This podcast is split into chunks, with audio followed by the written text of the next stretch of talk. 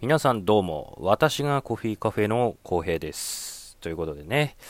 えー今日もコーヒーカフェラジオ始まっていくんですけども、まあ、冒頭のね、えー挨拶なんですけども、まあ、ちょっと今後やっていこうかなと思うんですが、あの、僕が大好きなね、えー上岡龍太郎さんの、えーパクリでございます。はい、えー先にちょっと言っておきます。はい、はい。僕何でも真似しちゃうんでね。まあ、ということでね、あのーまあ、上岡さんのことは、後々、ちょっと僕もね、あのーいろいろ話したいなと思ってるんですけども、もう今ね、めっちゃパペポ見てるんでね、パペポが何かわからない人はどうぞ、YouTube、ね、パペポって調べてもらうと、鶴瓶さんと上岡さんの1時間ただ雑談してるだけのテレビ、えー、それがパペポなんですけども、これが、あの見れますんでね。最終回は2000年の3月の25日なんですけども、まあ、あのこの時にはね、あの、しんすけさん、さんまさん、上岡さん、鶴瓶さん、まあ、豪華すぎるメンバーが、こう、まあ、さんまさんとしんすけさんは、こう、特別にね、来たっていう、あの、最終回だから来たっていう感じだったんですけど、まあ、ぜひね、興味ある方、ちょっと見ていただきたいなと思います。で、えー今日はですね、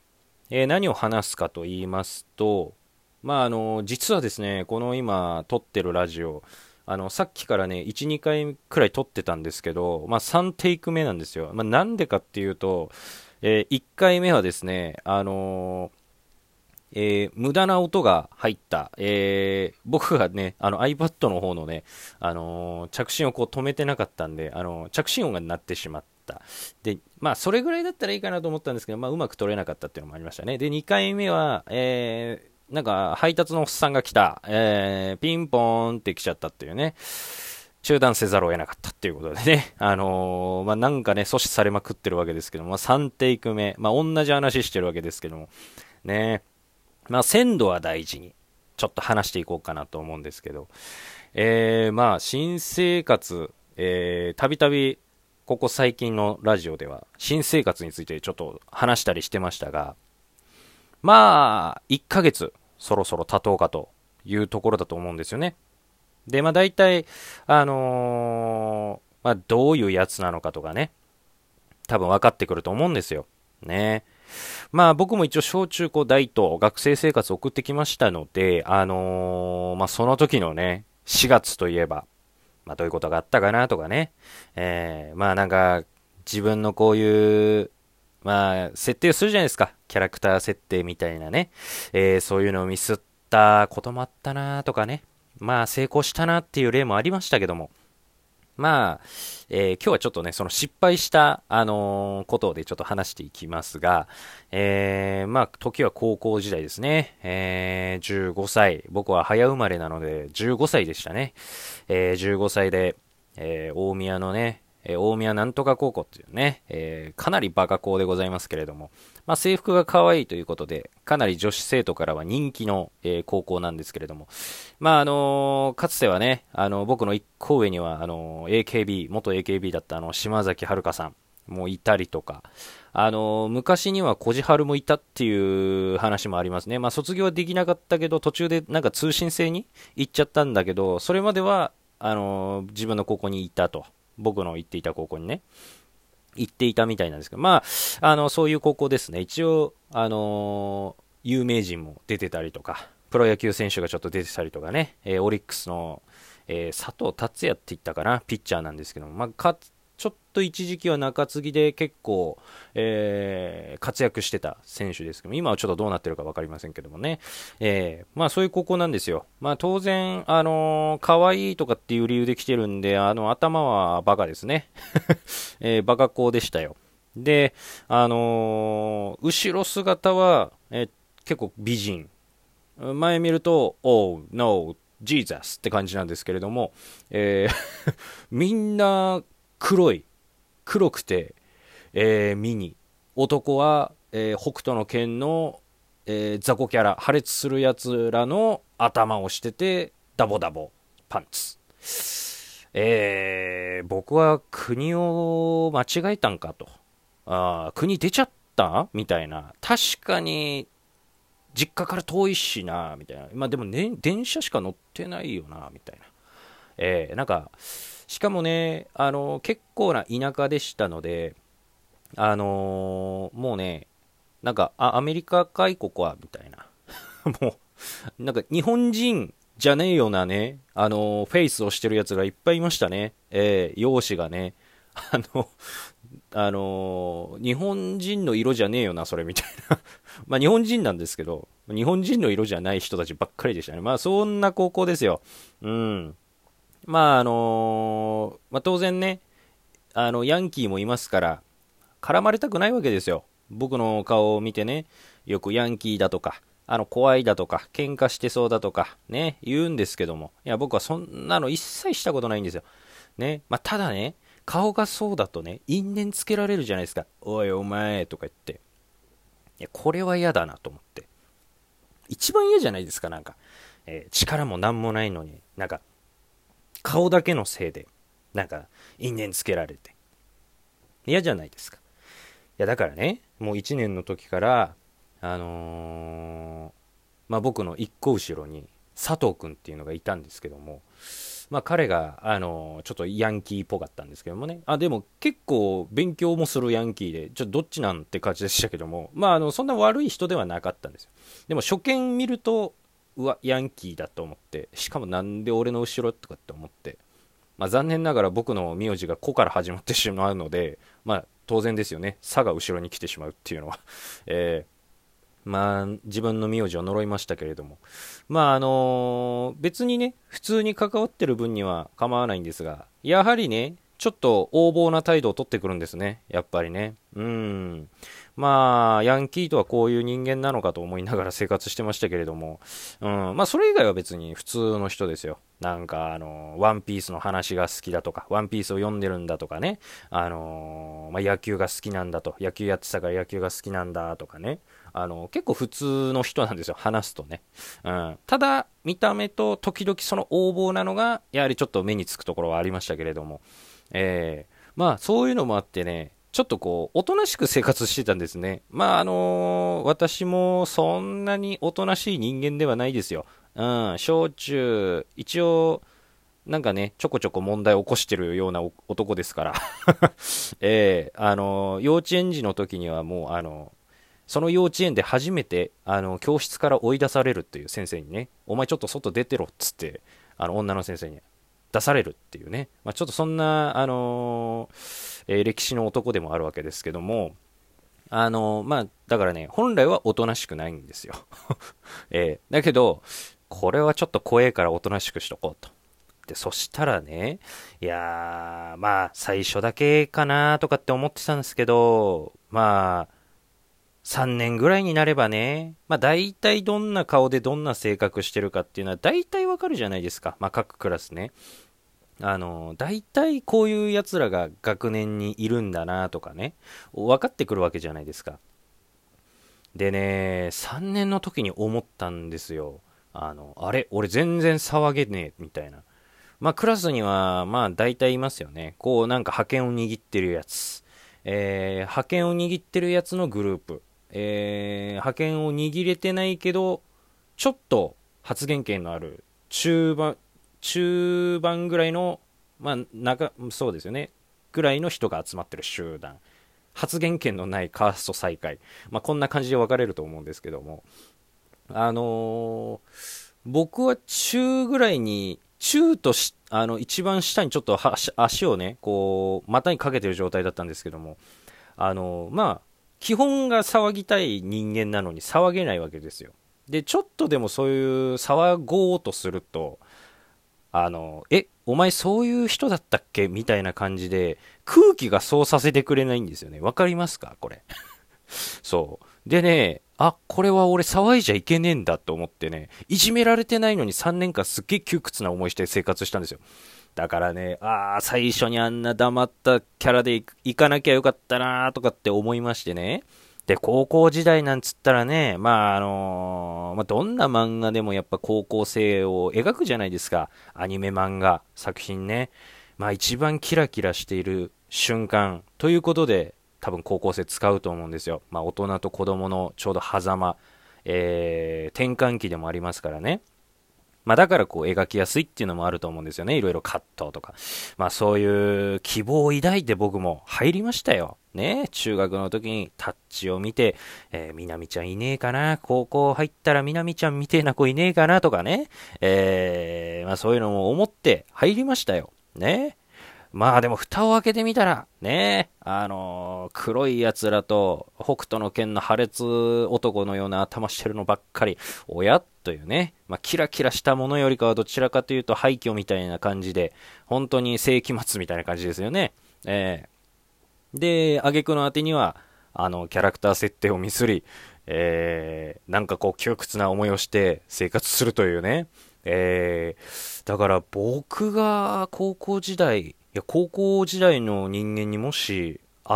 会うことは二度とないと思いますけど、だから僕思い出がないからね。そう。だから、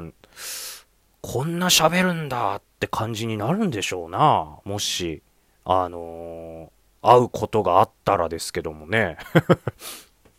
ねえ。だからね、4月で今、まだね、変更聞くと思うんですけど、ちょっとやっちまったなとかって思ってる人は、すぐにね、修正に入った方がいいですね。えー、キャラクターミスると、ほんとあと大変ですよ。ねゲームみたいにね、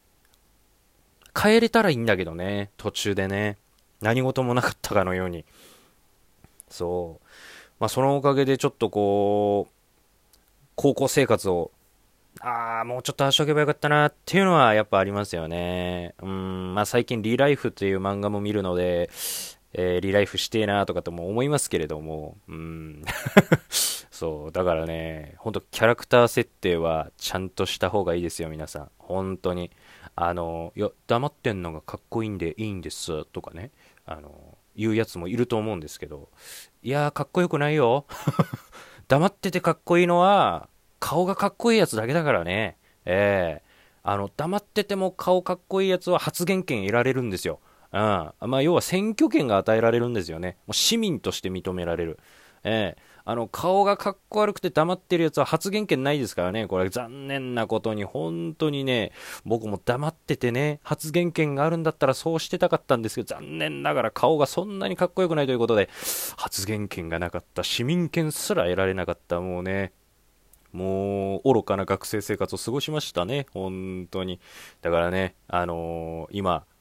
えー、生活、新生活始めて、まだ1ヶ月経たないと思いますから、ね、まあ、もう時期経ちますけれども、あのー、ちょっとミスっちゃったなとか、あのまあそういう人、変更可能だからね、まだね。ええ。まあ2、3年生とかになっちゃうとちょっと難しくなってくるかもしんないけど、まだ大丈夫だと思うからね、ちょい出ししていく、まずはね、えー、こういう自分もいるぞというね、えー、ところちょっとずつ見せて、うん、まあ、あのー、一回そういう人だって、こう、認定されると、そこから覆すのは相当大変ですしね、まあ、日本っていうのはそういうのを許してくれないじゃないですか、あんまり。なんかこう、決められたらもう、なんか、そのまんまになっちゃうっていうかね。えー、まあそういうのもありますから、あの、本当にね、あの、キャラクターデザインはミスらない。これは大事だと思いますね。もう、高校時代は本当にそれで、あのー、なんか痛い思いをしましたしね。まあ、あのー、大学とか専門の時はね、あの、これが、あのまあ経験が生きたのか知らんけれども、あの結構ね、まあ、発言権もそこそこあって、まあ、ふざけてても、なんかあの、おかしい目で見られないっていうか、うん、なんかそんなようなポジションには入れましたね。うん、ただ、あの、行事とか、あの、なんだ、真面目すぎると手伝わなきゃいけないけど、適当にやってれば、ある程度こう逃げれたりするじゃないですか。まあ、だからそういうポジションにいたりとかね。うん。まあそういうのはよくやってましたね。まあ、なのでね、えー、まあ、経験も大事と言いますが、極力そんなもんは味わわない方がいいと思いますんでね、えー、皆さんぜひね、キャラクターメイク、これ大事ですからね、えー、あの、4月は特に大事ですからね、え、まあ、今からでも加工修正可能ですからね、ちょっとやべえなと思った人は、ちょっと修正してみてはいかがでしょうかね。はい。まあ、ここまで、あの僕の、まあ、経験談みたいなところですね。まあ、今までは恋愛の話してきましたが、えー、僕の経験から、えー、ちょっとお伝えですね、キャラクターメイクについてちょっとお話ししました。はい。で、次ですね。まあ、いつもでしたら、まあ、作品とかね、あのー、まあ、なんか人物とかをこう紹介しているんですけれども、まあね、だんだんやっぱね、ネタがなくなってくるということもあるんですけれども、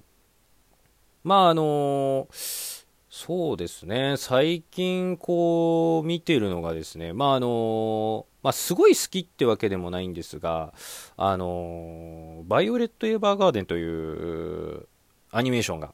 ありますね。京都アニメーションが作った、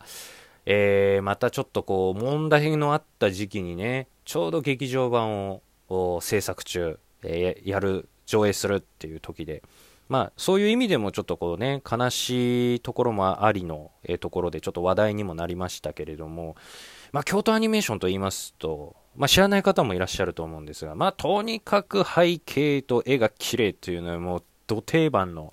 えー、もう大変評判がいい、えー、ところなんですね。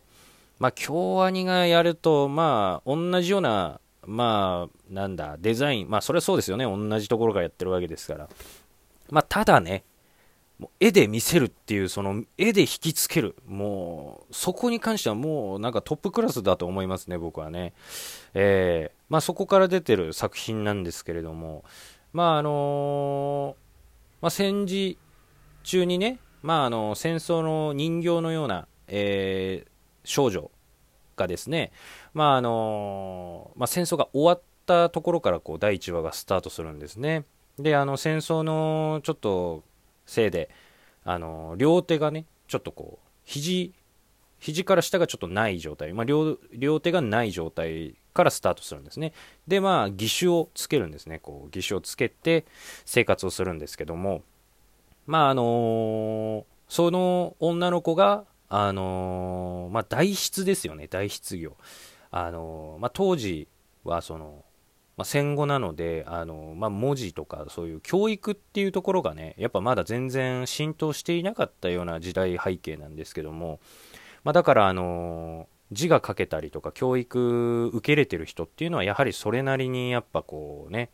まあ、階級が上だったりとか、あのお家がお家柄が良かったりとかっていう家なんですけども、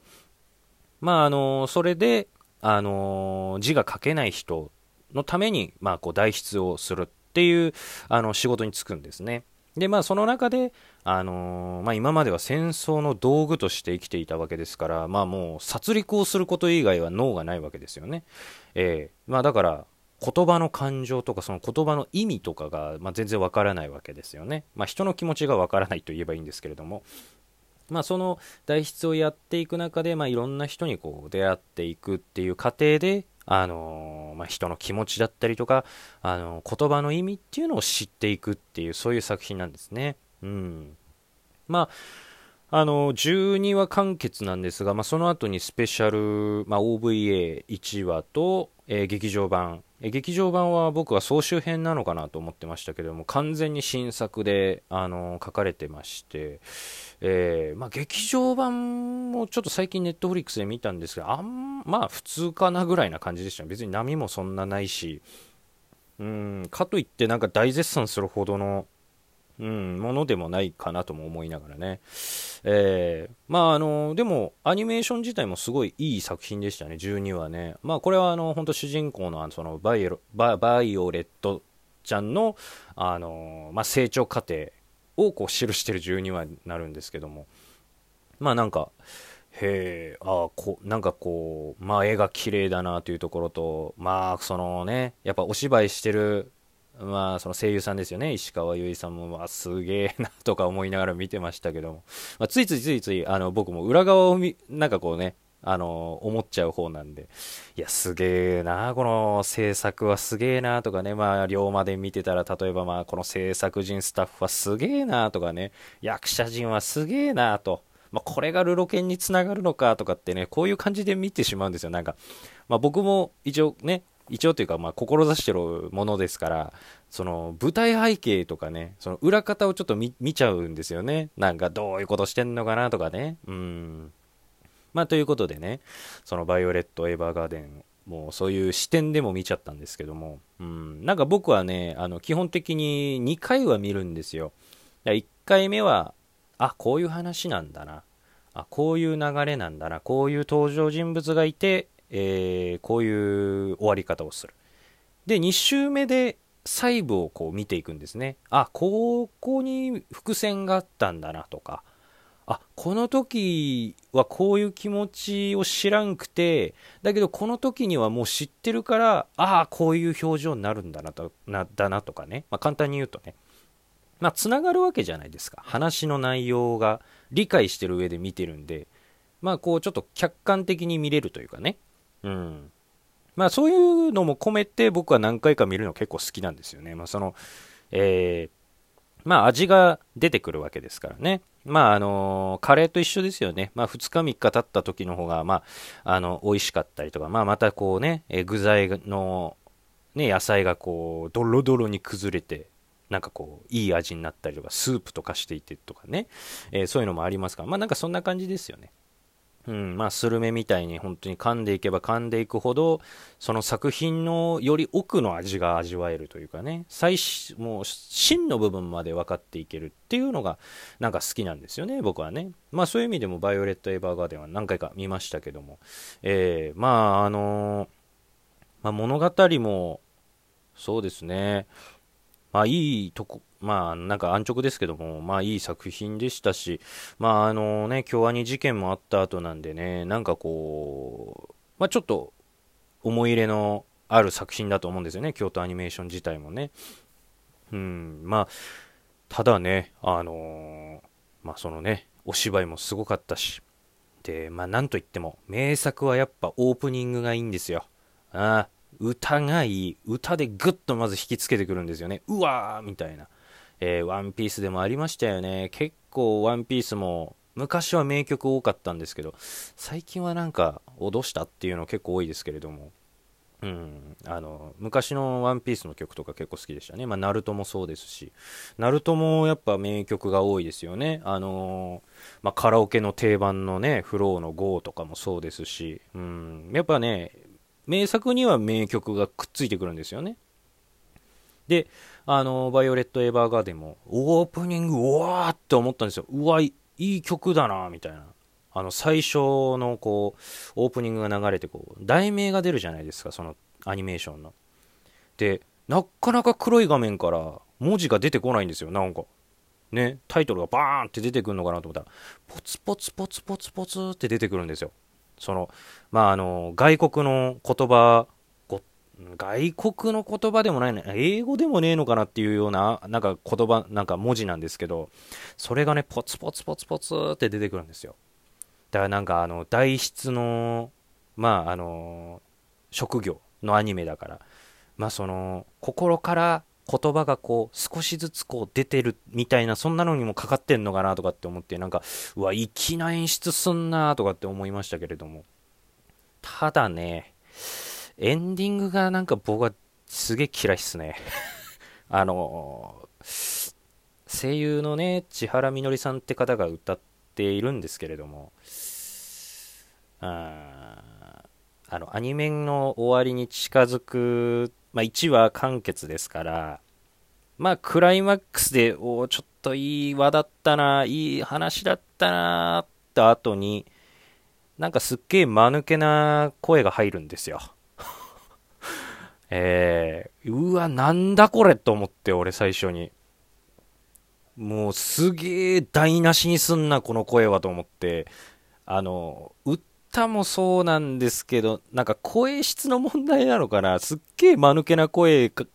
なんですよね。まあその音が悪いのかもしれないですけど。いや、これよく OK したなとか思いながらね、まあ個人的な感想だから別にいいんですけどね、まああれをいいっていう人もいると思いますからね。うん、まあちょっとエンディングは残念だったなとは思いますね。はい。まあということでね、あのー、バイオレット・エヴァーガーデン、えー、もし見てない方はですね、ぜひ見ていただければと思います。えー、オープニングも、えー、 TRUEさんが歌ってる曲なんですけども、あのー、非常に、あのー、なんか、まあ、フルで聴きましたけども、あの Apple Music 僕加入してるんで聞きましたけども、やっぱいい曲だなーとかって思いながらね、うん、なんかじわーってくるような歌でしたね。うん。エンディングは聞いてませんけど、最後まで。全部飛ばしましたけどもね。えー、まあなのでね、えー、ぜひ、バイオレット・エヴァーガーデン、えー、見てない方はね、あの、参考までに、あの、聞いていただいて、見てもらえればなと、えー、思います。はい。えー、ここまでですね、えー、まあ、キャラクターメイクをミスんなよがいいよっていうところと、バイオレット・エヴァーガーデンという作品を、えー、簡単にちょっと紹介をしていたんですけれども、まあ今日はだいたい25分ぐらい今経過しているんですが、まあいいペースでここまで来ているわけですけども、まあそろそろ終わりの時間ということなんですけれども、まあそうですね、僕の近況としましても、あのー、まあ昨日ですね、えー、お酒を飲んでいたんです、ウイスキー。ね。で、百郎とかに売っているちょっと安いウイスキーが余ってたんで、ちょっとこれこのまま残しとくのやべえなと思って、えー、まあ違うウイスキーを、まあちゃんぽんじゃないけどちゃんぽんみたいになっちゃったんですけど、飲んでたんですけど、なんか友達と電話しながら飲んでたんですけど、あの、しゃっくりが止まらんくなってトイレに行ったんですよ。なんとか止めようと思って。で、葛藤したその瞬間から記憶がなくてですね、朝起きたら、えー、ここは知らない天井だってなんか碇シンジ君状態で、あれ？と思って、部屋が暗いぞって、ここ本当どこだと思って、で、なんか、なんかあったけえなと思ったら、なんか下に敷いてるカーペットにくるまってたんですよ。え？と思って。で、ティッシュの箱なんか潰れてるし、何があったんだこれ？と思って、えー、昨日一人でね、あの、勝手に記憶をなくして寝てたんですよね。そうそう。電気は消したんだと思って。で、空気清浄機も消えてて、一応頑張って消したんだなと思って。でもなんでか、あのー、メインの電気がなぜかあの、オレンジ色のね、あのちっちゃい電気が上ついてて、いや、これ一番電力食うんだよなとか思いながら、なんでこれはちゃんと消さんかったんだ俺と思って。えー、久々に記憶をなくしましたね。もうその間の出来事、本当に今思い出せないんですよ。何が起きてたか。うん。まあ、久しぶりにマジで二日酔いしまして気持ち悪かったですね。ついさっきまで気持ち悪かったんですけど、えー、まああのー、水とか飲んだらね、ちょっと回復したんですけども。まあそんな、えー、何してんのっていう話ですけども。ねまあ、悩みのある4月の下旬でしたね。なんかこう、ラジオ、歌、なんかこう、やっぱ自分は才能ないのかなとか、いろいろ思う、えー、4月の、えー、後半でしたね。まあいろんな人に相談したりとかね、えー、迷惑かけた人にはちょっと申し訳なかったんですけど、うん。まあ、ただね、もう僕にはこの道しかないっていうのがあるんでね、まあ、諦めずちょっとやっていこうかなと思ってますけど、ね、まあ、そのためにもね、ちょっと皆さんの、あの、コメントとかね、あの、見ていただけると、え、とても励みになりますんでね、これからも、あの、より良いものが、えー、出せるようにね、えー、まあ、歌も今、着々とやっておりますんでね、時期にちょっといいのが、えできれば、ちょっと出したいなとは思ってます。はい。それではですね、えー、コーヒーカフェ、えー、今日で12回目か。うん、12回目ですね。まあ、目指せ100回ということで、まあ、今年中にできれば登録者をね、まあ、100人とかね、えー、まあ、50人、100人、えー、いけたらなと思ってます。そんなね、贅沢は言いませんよ。1万とかね。えー、まあ、まずは100いけたらいいかなと思ってますんでね。で、まあ、1動画アベレージ的にね、まあ、1000回とかね、まあ、100回見てもらえるように、100ですかね。まずは見てもらえるように、えー、頑張りたいと思いますんで、え今後もぜひ、え私、公平をどうぞよろしくお願いします。なんか、金河新年みたいになってしまいましたが、えまあ、それではですね、えー、今日はこの辺りで、えー、終わりにしたいと思いますんで、この動画見ていただいて、もしよかったらですね、え、高評価、えチャンネル登録、えコメントぜひぜひお待ちしてますんで、よろしくお願いします。それでは皆さん、さようなら、バイバイ。